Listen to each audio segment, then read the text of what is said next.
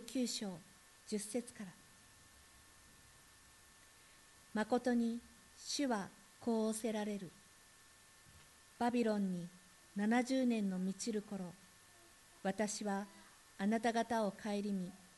あなた方に私の幸いな約束を果たしてあなた方をこのところに帰らせる。私はあなた方のために立てる計画をよく知っているからだ。主の見つけ。それは災いはではなくて平和を平安を与える計画でありあなた方に将来と希望を与えるためのものだ。あなた方が私を呼び求めて歩き私に祈るなら私はあなた方に聞こう。もしあなた方が心を通して私を探し求めるなら私を見つけるだろう。私はあなた方に見つけられる。主の蜜げ私はあなた方の繁栄を元通りにし私があなた方を追い散らした先のすべての国々とすべての場所からあなた方を集める。主の蜜げ。私はあなた方を引いていった先からあなた方を元のところへ帰らせる。人の思いを超えた主の救いのご計画と題して高橋先生がメッセージを取り次いでくださいます。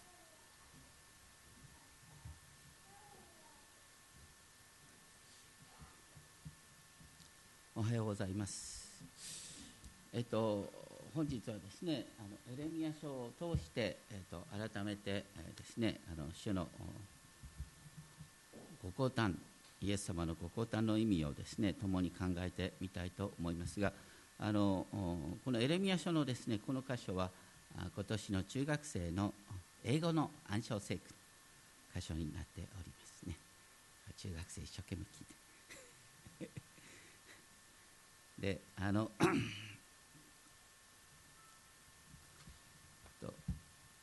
ユダヤ人はですね歴史上本当に何度もですね想像を絶する苦難に遭ってきました。そして、えー、神様がご自身を知らせるために選ばれた民がですねどうしてこんな苦しみに遭うんだろうと思うことがありますけれども苦難はすべて神の御手の中で起こったことでそれを通して新しい世界が開けてきたという現実もあるかなと思います。そのことを預言者エレミアを通して主はこのようにおっしゃっています。私はあなた方のために立てている計画をよく知っているからだ。主の蜜げ。それは災いではなく平安を与える計画でありあなた方に将来と希望を与えるものだ。そしてクリスマスの旅ごとにですねイエス様の誕生を祝いでも同時にそこにベツレヘムの2歳以下の男の子がヘロデ大王に殺された記事が思い起こされます。そしてそこでもですねその時預言者エレミアを通して言われたことが成就したっていう言葉が出てきます。今ですねここに映っておりますのはあのユダヤ人難民逃避経路というのがありますがあの今映画、ね、この前見てきたんですが杉原千畝の映画がやってるんですね。要するにこの第二次大戦の時ですね。その前ですがあのドイツでヒットラー政権が立って多くのユダヤ人があの強制収容所に送られる。目の前で多くのユダヤ人が殺されていく。そういう中でですね日本政府の命令に背いて6000人のユダヤ人難民に命のビザを支給した。杉原中根さん。彼は当時ですね、えー、ロシア正教会に属するクリスチャン。ご婦人もそうです。夫人は後にこういうこと書いてありますけど人間にとって一番大切なのは愛と人道であるといつも思っていた。1940年の7月にソ連占領下現在独立しておりますけれどもソ連の東ですねロシアの東にありますリトニアリトアニアというですね領事館にビザを求めたユダヤ人が殺到してきました。他の領事館が全部閉まっている中で日本領事館だけ残ってたってこともありますけどその時にですねこの杉原千優音さんは日本政府の指示に背いてなんとビザを発行した。外交的に言うんだったらこれはやってはいけないことですけども。杉原さんは後にこう書いてあります。私は外交官としては外務省に背いて間違ったことをしたのかもしれない。しかし私を頼りにしている何千人もの人を見殺しにすることはできなかった。そしてそれは正しい行動だったんだねって。25年経ってから言ってます。彼は第二次大戦後にですね外務省を退職しその後自分の取った行動がですねユダヤ人にどのような意味を持ったかなどは知らなかった。でも助けられたユダヤ人の一人がですね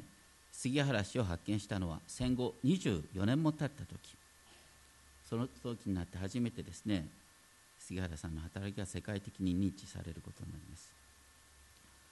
あのそれにしても興味深いのはですね杉原さんがですね決して有効とは言えないビザを発行した。あれ外交的には全然有効じゃないビザなんです。で、えー、それでどうして彼らは日本に入ってくることができたのかということなんですね。杉原さんはこのシベリア鉄道ねシベリア鉄道でウラジオストクまで、え、行ける。その手配まではできたんです。ウラジオストクに来たらこれ足止めされたんです。でもその時にウラジオストクの領事がですね杉原さんの気持ちを受け止めて彼も独断であるいは命がけでユダヤ人を船に乗せて敦賀港に送ったんです。福井の敦賀港で敦賀港でも無事にユダヤ人が入国できて今と違いますね。で敦賀の人々がユダヤ人の世話をしたんです。で敦賀からこのユダヤ人たちはほとんど神戸の方に送られます。そしてあの今度は神戸でですねあの、まあ、当時ユダヤ人教会小さいのがあったユダヤ人のコミュニティがあったんですけれども彼らを中心に、えー、多くの日本人がですねユダヤ人の世話をしたんです。で杉原さんの発行したビザには2週間日本に滞在して別の国に行くようにって話だったんですけれどもあの実は外務省は何度もその更新を許すんですね。でユダヤ人によっては半年9ヶ月もいた人がいますね。あのその一人で後にですねアメリカに移住できたレオン・ランチャートさんっていう人がこう書いてあるんですけども神戸での生活についてですねあそこで過ごした9ヶ月間が私の一生で一番静かな心休まる時だったすごいこと書いてますね。ですから杉原千畝さんの行動は確かに英雄的なんですけれども彼の決断を知らずにユダヤ人を助けた多くの日本人がいるんです。素晴らしいですがあの映画を見た時にですね何より感動的だったのがユダヤ人がね船に乗ってそして敦賀港に近づく。その時にですね、えー、敦賀港に雪があ日本の山に雪が降っててそしてそれを見ながらねユダヤ人は感動するんですよ。我々は助かったって。そしてそういう中で彼らが歌った曲があります「ハッティクバ」こう希望っていう歌なんですけれどもこういう歌詞ですね。これはですねあのユダヤ人の心の歌。ユダヤ人がですね本当にこう第二次大戦の苦難の中で例えばあのガス室に送られる時もこの曲を歌ったなんて話があるんですけれどもとにかく彼らはあの日本を見ながら日本って東でしょ？もうとにかくロシアからずっと東東へ東と来て東の岸日本に上陸するっていうこととそれとまあ彼らのもともとの歌ね、えー、ヨーロッパから見た東の岸シオンへと自分たちの目が引き寄せられている。私たちの望みはまだ失われていない。その望み2000年来のものは我らの地で自由の民として生きること。シオンとエルサレムの地において、えー、とても有名な曲なんですがご存知ない方も結構いらっしゃる。それでちょっとバイオリンで弾いていただきたいと思いますが歌詞が映りますので歌詞をご覧ください。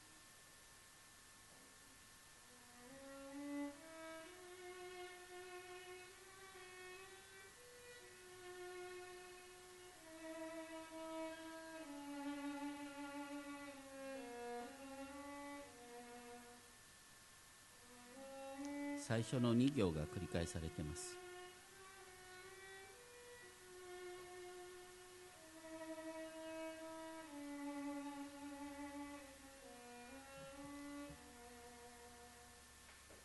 我らの望みはまだ失われていない。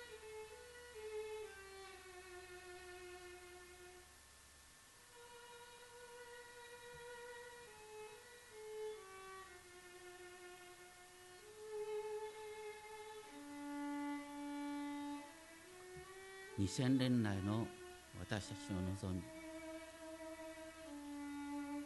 それは自由の民として生きること。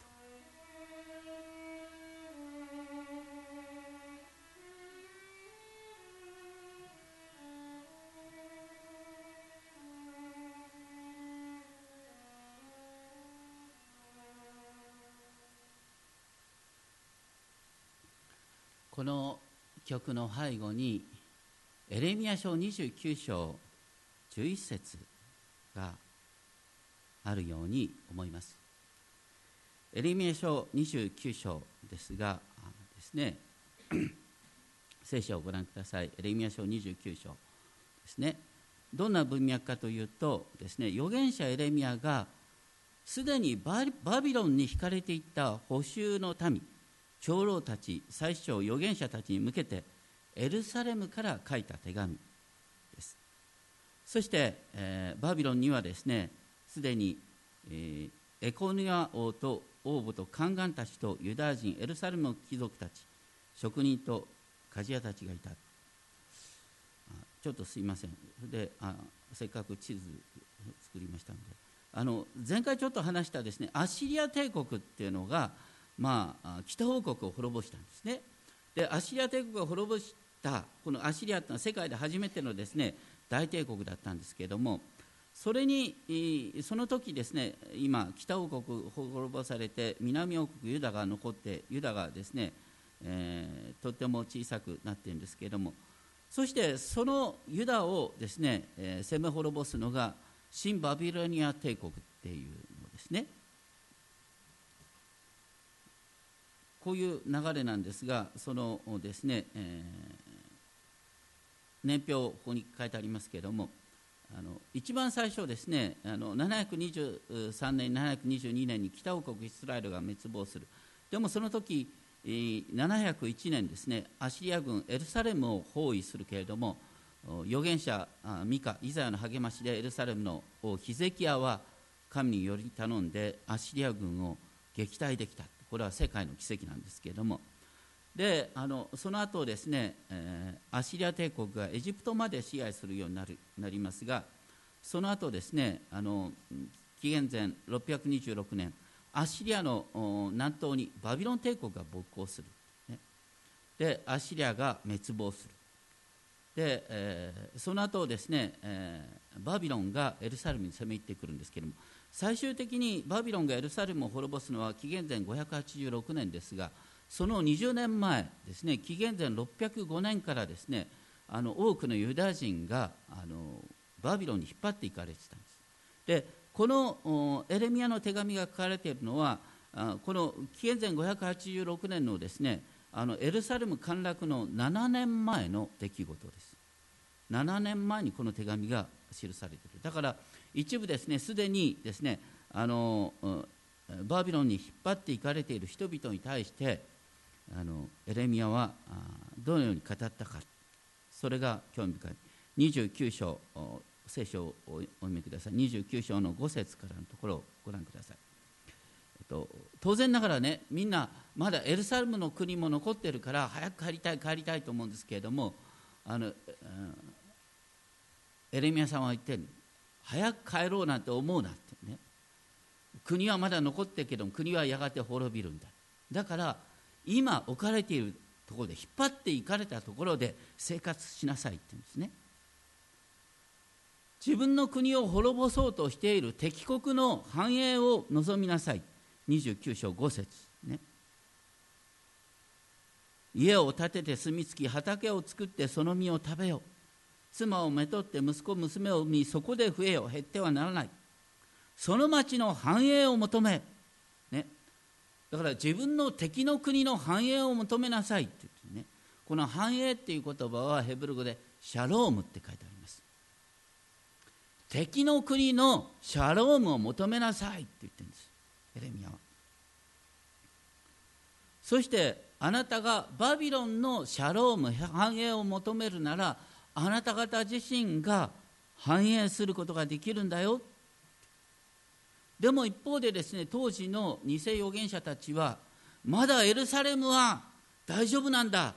神様がねあのヒゼキヤ王の時と同じようにエルサレムに劇的な勝利を与えてくれる。っていう幻夢の夢持ってはいけない夢を教えてた。でもエレミア言ったのは頭を下げてねバビロンの王様にひざまずけって言ったんです。そしてその上でどう言ったかというのは29章10節バビロンに70年の満ちる頃私はあなた方を顧みあなた方に私の幸いな約束を果たしてあなた方をこのところに帰らせる。70年なんてちょっと長すぎる。と思いますよね。とにかくエレミアさんはこの時にある意味であの非国民的なことをずっと言い続けるんだ。ユダヤ人に向かって。もうこの国は滅びるんだ。それは神様の定めなんだ。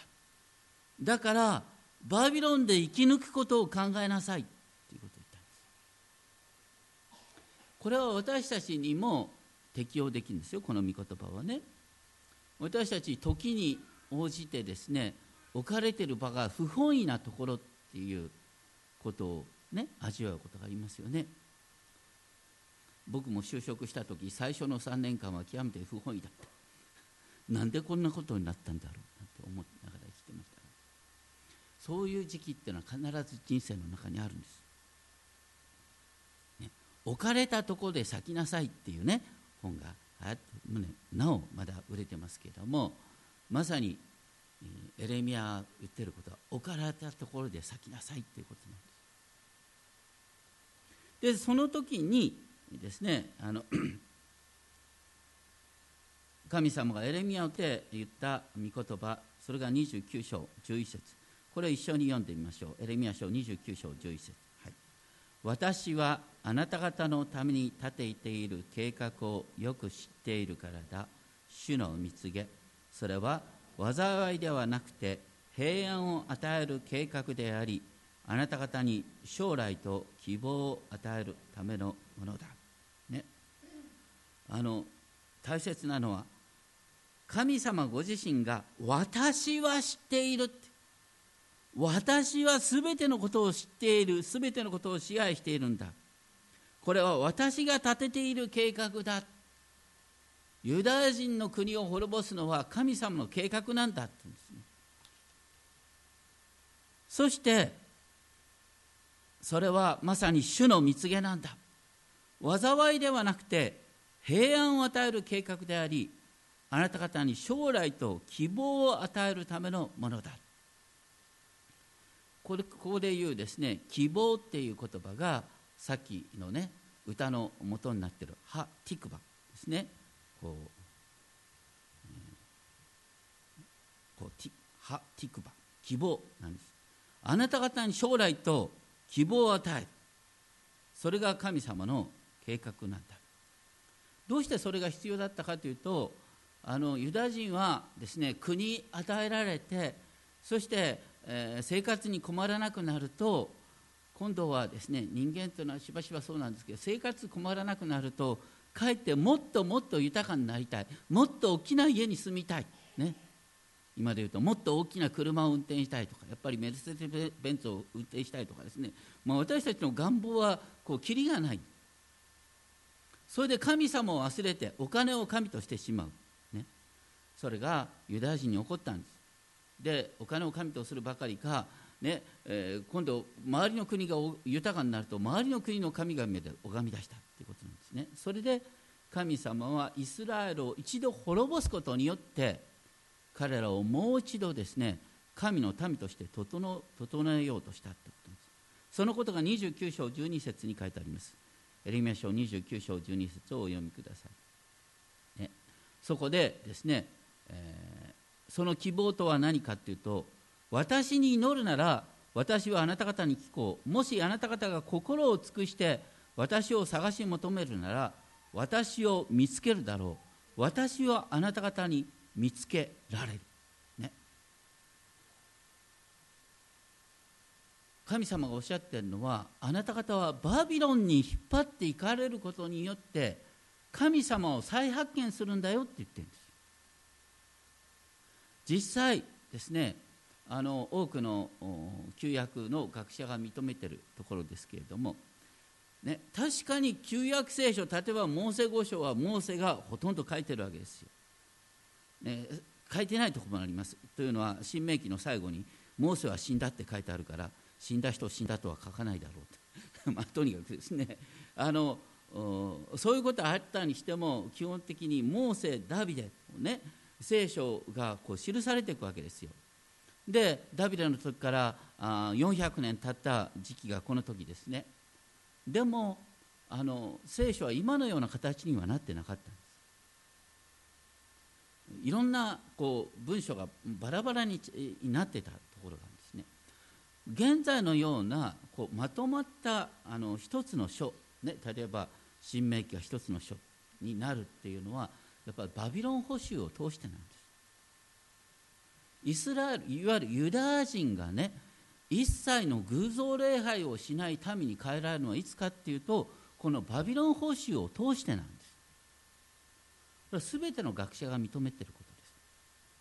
バビロン捕囚前までは彼らはいつでも浮気してたんですでも国を滅ぼされて初めて神様に逆らうということがいかに恐ろしいことかということが身にしみてこれ以降ユダヤ人がまさに神の民として整えられるでしかもですねこの70年っていうことなんですけれどもさっき言ったように一番最初のバビロン捕囚は紀元前605年の時だったんですね。で そしてあの滅ぼされるのは紀元前586年ですが紀元前605年から計算されると70年後にですね、えー、紀元前538年ペルシャ帝国がバビロンを滅ぼすっていうことなんです。ペルシャ帝国っていうのはのさっきのアシリア帝国よりもさらに大きな帝国になりましたでこの時にユダヤ人がですねあのペルシャ帝国の保護のもとで約束の地に戻ることができたということがありますとにかくですねあの このエレミアの時に偽預言者はとにかくかっこいいことを言って「いや大丈夫だ!」ねヒゼキヤ王の時に勝ったんだから今度も大丈夫だなんていうことを言ってた2度あることは3度あるとか大抵ね神様の奇跡ってのは一度しか起きないんですよ、ね、同じことを期待すると大抵裏切られるんですね。でも基本線は同じなんです。神様の奇跡は毎回変わるんです。でこの時の奇跡は何かというとね、バビロン帝国ってのは90年しか持たないこう本当に短命の国なんです。でユダヤ人が捕囚になってたのは70年間でしょ。ということは神様はバビロン帝国を何のために建てたかというとユダヤ人を謙遜にするために建てたんです。それによってまさにユダヤ人っていうのが現在の民として整えられたということなんですね。私たちはあの本当に苦しみに私たちを再生させる力があるんだ。苦しみっていうのは本当に人間を変える力があるんです。そのことをエレミア書のこの29章11節は言ってるんです。だから、ね、エレミア書29章11節。これは苦しみに遭えば遭うほどこの意味がよく分かってくる。もう一度暗唱したいと思います。29章11節一緒に読みましょう、はい、私はあなた方のために立てている計画をよく知っているからだ。主の見告げ。それは災いではなくて平安を与える計画でありあなた方に将来と希望を与えるためのものだ。引き続きですね、えー、聖書の31章にエレミア書の31章に飛びますがエレミア書31章でですね 一番最初に書いたのは私はイスラエルのすべての部族の神となり彼らは私の民となる。ここのところでは突然ですね、えー、亡くなった北王国イスラエルのことが書かれています。そしてここで、ね、とてもこれも本当に愛されている御言葉31章の3節。31章の3節も一緒に読んでみましょう、はい、主は遠くから私に現れた。永遠の愛を持って私はあなたを愛した。それゆえ私はあなたに誠実を尽くし続けた。言ってることはですねたとえ国を滅ぼしてもそれで終わりじゃないんだよ。国を滅ぼすのも神様の永遠の計画愛の計画の中にあるんだって言うんですよ。恐ろしい話ですな。だから皆さんが人生の中でとんでもないことを体験するとしてもそれも神のご計画の中で起こる。それを通して神様がご自身のことをより深く知らせ神様との交わりが深くなるんだよっていうことを言ってるんです。こう誠実っていう言葉は聖書のキーワードヘセドですね。契約の愛。しばしばその契約の愛は試練を通してわかる。で31章4節5節にあるように私は再びあなたを立て直し再びあなたはサマリアの山々にブドウ畑を作り植える者たちは植えてその実を食べることができるという回復の希望が言われている。そういう文脈の中で31章15節の御言葉が31章15節ですね、えー、これはあの新約聖書マタイの福音書2章に出てくる記事。それは31章15節の引用なんです、えーと、イエス様が誕生した時にね、えーヘロデ大王がこう新しい王が生まれるなんて聞いて慌ててベツレヘムの学者から聞き出してベツレヘムの2歳以下の男の子をみんな殺したって。でそういう悲劇についてですねなんとマタイの福音書は何と言ってるかそれはエレミアの予言が成就するためであったなんで2歳以下の男の子を殺すのが予言の成就なのかよって。とんでもないこところそれはこのエレミア書31章15節の御言葉なんです。これはどういう文脈かというとこのラマっていうのはエルサレムの北8キロぐらいにあるですねバニベミエン族の中心都市なんですけれども、ね、この後にバビロン報酬として連行される人々が集められるのはラマであるでね。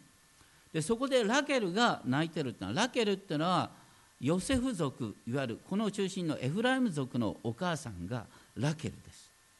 だから北王国の滅亡の悲しみをラケルの悲しみとして表現しているんです。それにしてもねどうしてイエス様の誕生でですねあの2歳以下の男の子がみんな殺されなきゃいけないのかって思いますけれどもこれはモーセを思い出す出させる記事なんです。モーセはどうしてエジプトの王女の王子として育てられることになったんですか？それはあの時ですねえーと、エジプトの王様が生まれたユダヤ人の男の子をみんな殺してしまえと言ったわけですよね。そしてモーセの両親はモーセをナイル川に、ね、沈まないようにしてナイル川の岸にモーセを浮かべたわけですよ。それを発見したパロの、ね、王女が見っけてモーセを自分の家で育てたわけです。おかげでモーセは、ね、当時最高の教育を受けて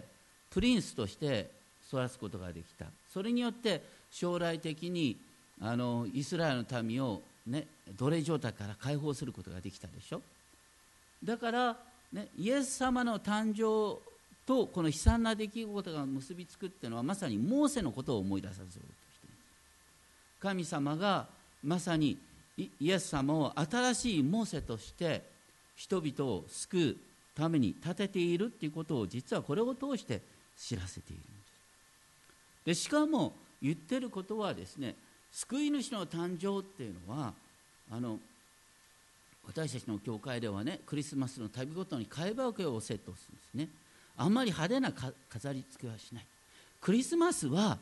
神が人となってくださった神様にとっての痛みの時なんです。僕あんまりハッピーバースデージーザスとかいうのはね何だろう。神が人となってくださったんですよ。創造主が私たちと同じ貧しい姿をこの苦しみのただ中に入ってきてくださったってことを覚えるのがクリスマスなんです。だからクリスマスってのは悲しい人々のためのお祭りなんですよ。悲しみのただ中に神が入ってきてくださったっていうことを覚える。だからクリスマスの出来事に悲しみがセットになってるんです。でそこのとこで言われてるのは31章の16節17節。31章16節17節。あなたの泣く声をとどめ目の涙をとどめよ。あなたの労苦には報いがあるからだ。あなたの将来には望みがある。あなたの子らは自分の国に帰ってくる。これ望み。さっきのハ・ティクバですね。望みがある。これさっきのエレミ書29章11節と基本的に同じことが書いてある。エレミアの予言はですねその当時としてはあのですね。紀元前538年にペルシャ帝国がバビロンを滅ぼしたことによって成就した。部分的にね。でも多くのユダヤ人はなおペルシャに残ってた。でしかもその後ねエレミアの予言通りイスラエルのためは完全にハッピーハッピーになったかというとそうじゃないですね、えー、とペルシャ帝国にその後支配されその後はギリシャ。アレキサンダー大王の国に支配されその後ローマ帝国に支配される。でローマ帝国の支配下で苦しんでいるで当時のユダヤ人たちは、ね、独立戦争を始めた。イエス様のメッセージの中心、ね、右の方を打たれたら左の方を向けなさいっていうことの中心は何かというと独立戦争をするなっていう話なんです。ローマ帝国に対して独立戦争をすれば国を滅ぼすことになるよ。神殿も滅ぼすことになるよっていうのがイエス様のメッセージの中心なんです。イエス様のメッセージは極めて政治的でした。独立運動するなっていう話だったんです。ローマに戦争を控えてきたらかえって武力によって滅ぼされることになるんだよっていうことがイエス様のメッセージだった。ところがユダ人たちはそれを聞かなかった。結果的にどうなったかっていうとエルサレムがローマ軍によって滅ぼされて2000年間の、ね、ユダヤ人が流浪の民になるっていう歴史になるわけです。イエス様の言葉に逆らったがゆえにユダヤ人たちは2000年間国を失うんです。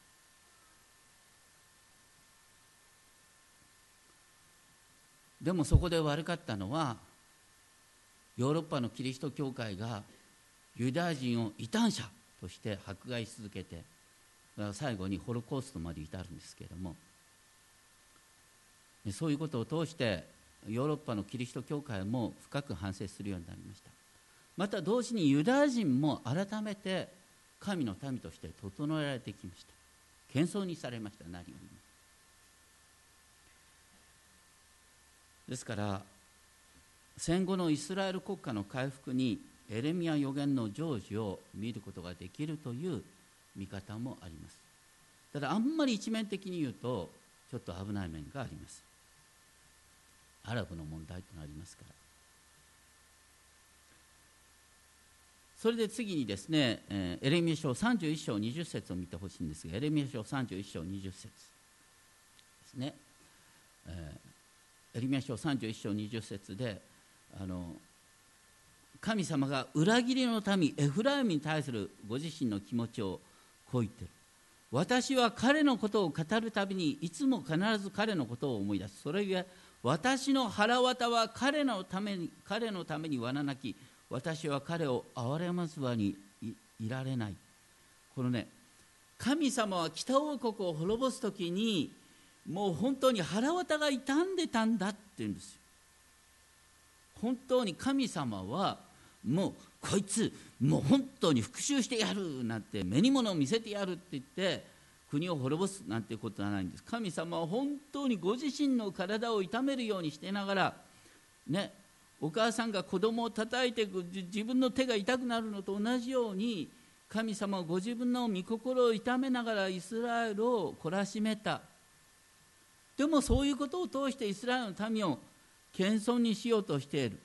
その結果として31章21節乙女イスラエルよ帰れ。裏切り娘よいつまでも迷い歩くのかと。必死にですね改心神様のもとに立ち返ることを訴える。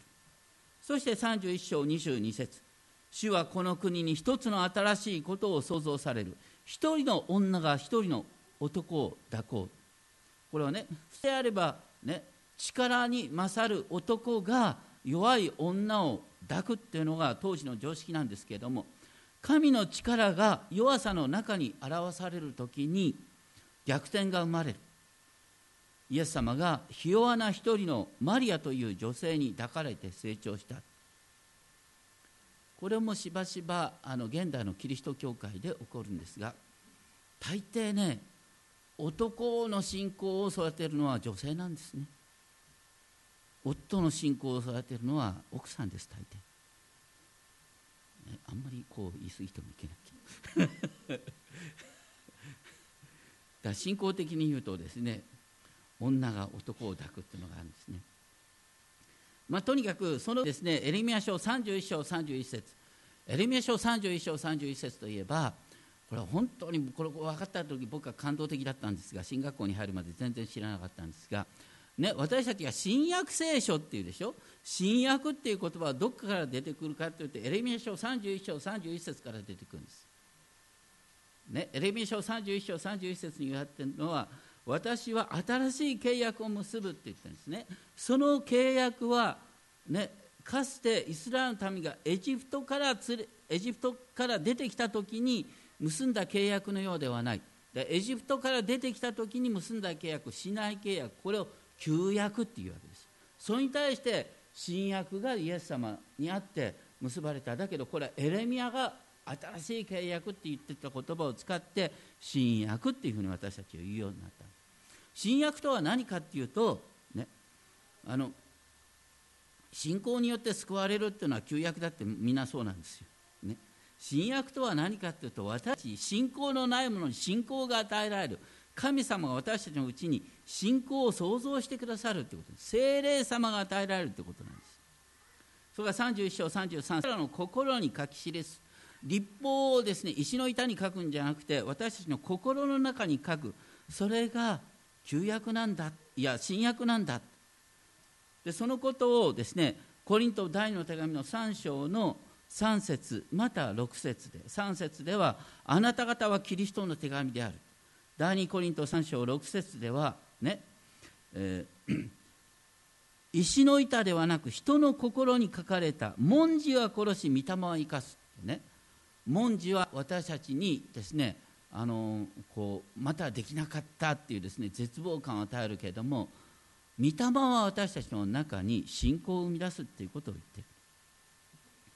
る。それにしてもね、まあ、精霊様の話ってなかなか分かんないっていうのありますよね。でクリスチャン何年もやってんだけど何年もやってんだけどあんまり変わりはしないんだよねなんて周りの人からも言われて自分もそうだなと思うと、ね、だけどよくよく考えるとね変わってることがあるんです。何かっていうと私たちは自分の罪深さを自分の心の醜さを認められるようになってきてるんではないでしょうか。これこそがまさに精霊様の働きなんです。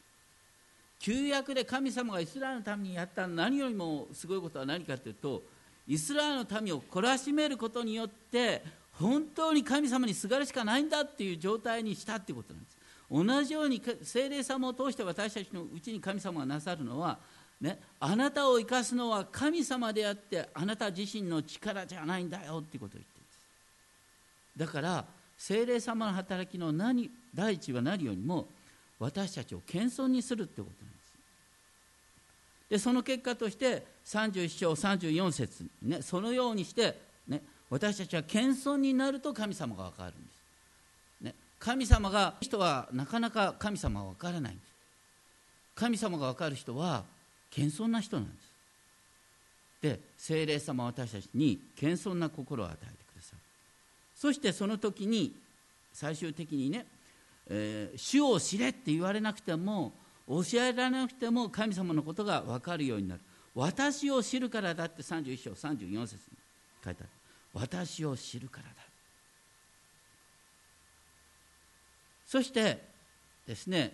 その時に起こることが私は彼らの咎を許し彼らの罪を二度と思い出さないというですね、えー、罪の許しが出てくるんです。今日の読んだエレミ書29章11節にもですね、の結果13節にも私を見つけるようになる。私をあなた方に見つけ出されるって言ってる。でこの箇所においても私を知るって言われてる。まさに精霊様の働きは何かというと神を知るようになるってことなんでで現代の時代はどういう時代かというとですねあの当然黙示録に移りますけれども黙示録にですね終わりの時代で大バビロンって出てくるんですね。大バビロンって出てくるってことはどういうことかというと私たちはある意味でね神の民は今なおあのバビロン捕囚下にいるってことなんです。どういうことかっていうと、ね、やっぱりこの世の論理では何かっていうとお金がある人が強いんです。残念ながら現実なんです。お金は強いよよ。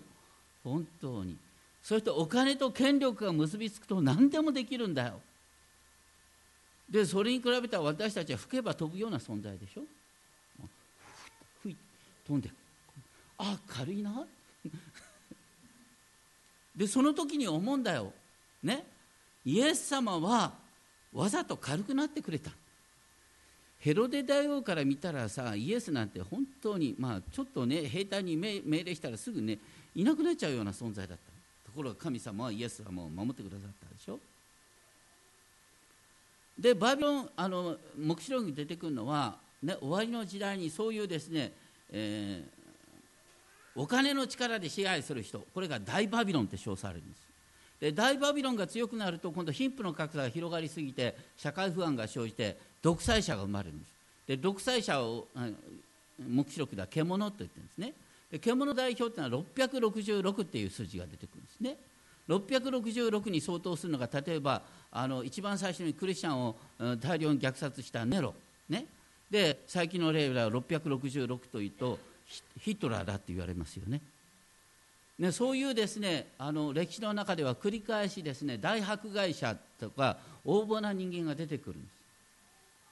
権力者が。でもそれも全部聖書に書いてあることなんです。そして歴史を見るとですねそういうですねあの独裁者の命ってのはすごく短いです。本当に短いです。バビロン帝国は90年で亡くなったでしょ。皇帝ネロだってクリスチャンを迫害した途端ですね3年ぐらいですぐ死んじゃうんです。ヒトラーだってあの通りですねまあ10年近くは権力握ったんですけれどもあのとにかく瞬く間にいなくなっちゃう。でそれを通して歴史を見たら分かるんです。皇帝ネロの迫害を通してクリスチャンはいなくなったかというと爆発的に増え広がっていくんです。で最近ではヒトラーがユダヤ人を必死になって絶滅しようとした結果として何が生まれましたか？ユダヤ人国家が生まれました。イスラエルの誕生ということはヒトラーのあの厳しい迫害と切り離せない。エレミア書29章11節エレミア書31章を信じている民は、ね、迫害されるたびに豊かになるんです。これは歴史の事実なんです。本当に不思議です。どうしてかっていうと私たちは本当に順調に生きてる時にはついつい神様を忘れちゃう。でも自分の力の限界にぶつかった時にああ神様と言ってそこで神様が共にいてくださるっていうことの恵みが分かるんです。だからイエス様は何とおっしゃったかっていうと心の貧しい者は幸いです。Poor in spirit 霊の貧しい者自分の信仰なんかないよって言ってる人が実は神様によっても喜ばれるんだ。自分の信仰によって生きるんだっていうより神様助けてくださいって主よ私を憐れんでくださいってもう私は自分でどうなるかわからないんですって言ってるものこそが実は神様によって愛されてるんだよっていうことなんですね。まあ、残念ながらね確かにユダヤ人は国を作ることができましたでもね一方で喜んではいられない確かに、ね、イスラエルが誕生した途端アラブに攻め取られてですねとんでもないことになったから今イスラエルが本当に必死になって自分の国をね、イスラエルという国は周囲全部ですね敵に囲まれてますからね。あれほど恐ろしい地理的条件はない。だからイスラエルが武力を持ってですね戦うというのは分かる気がするんですがでもでもでもでもやりすぎじゃないかなって思うことありますよね。残念ながら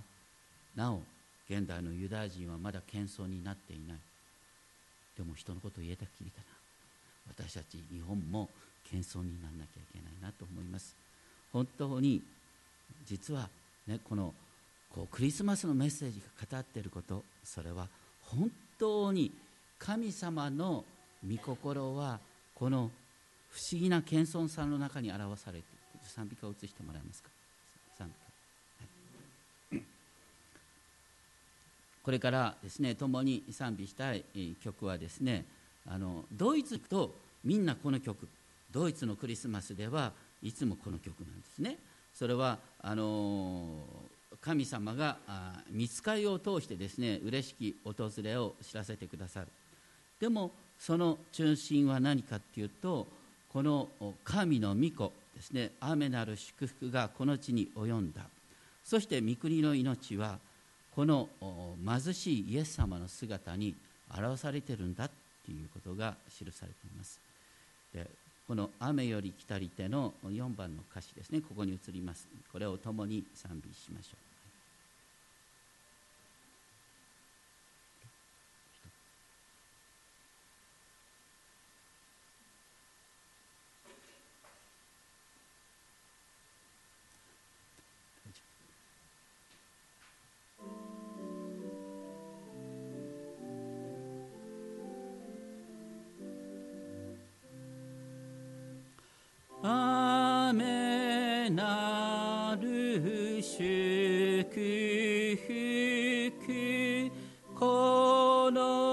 の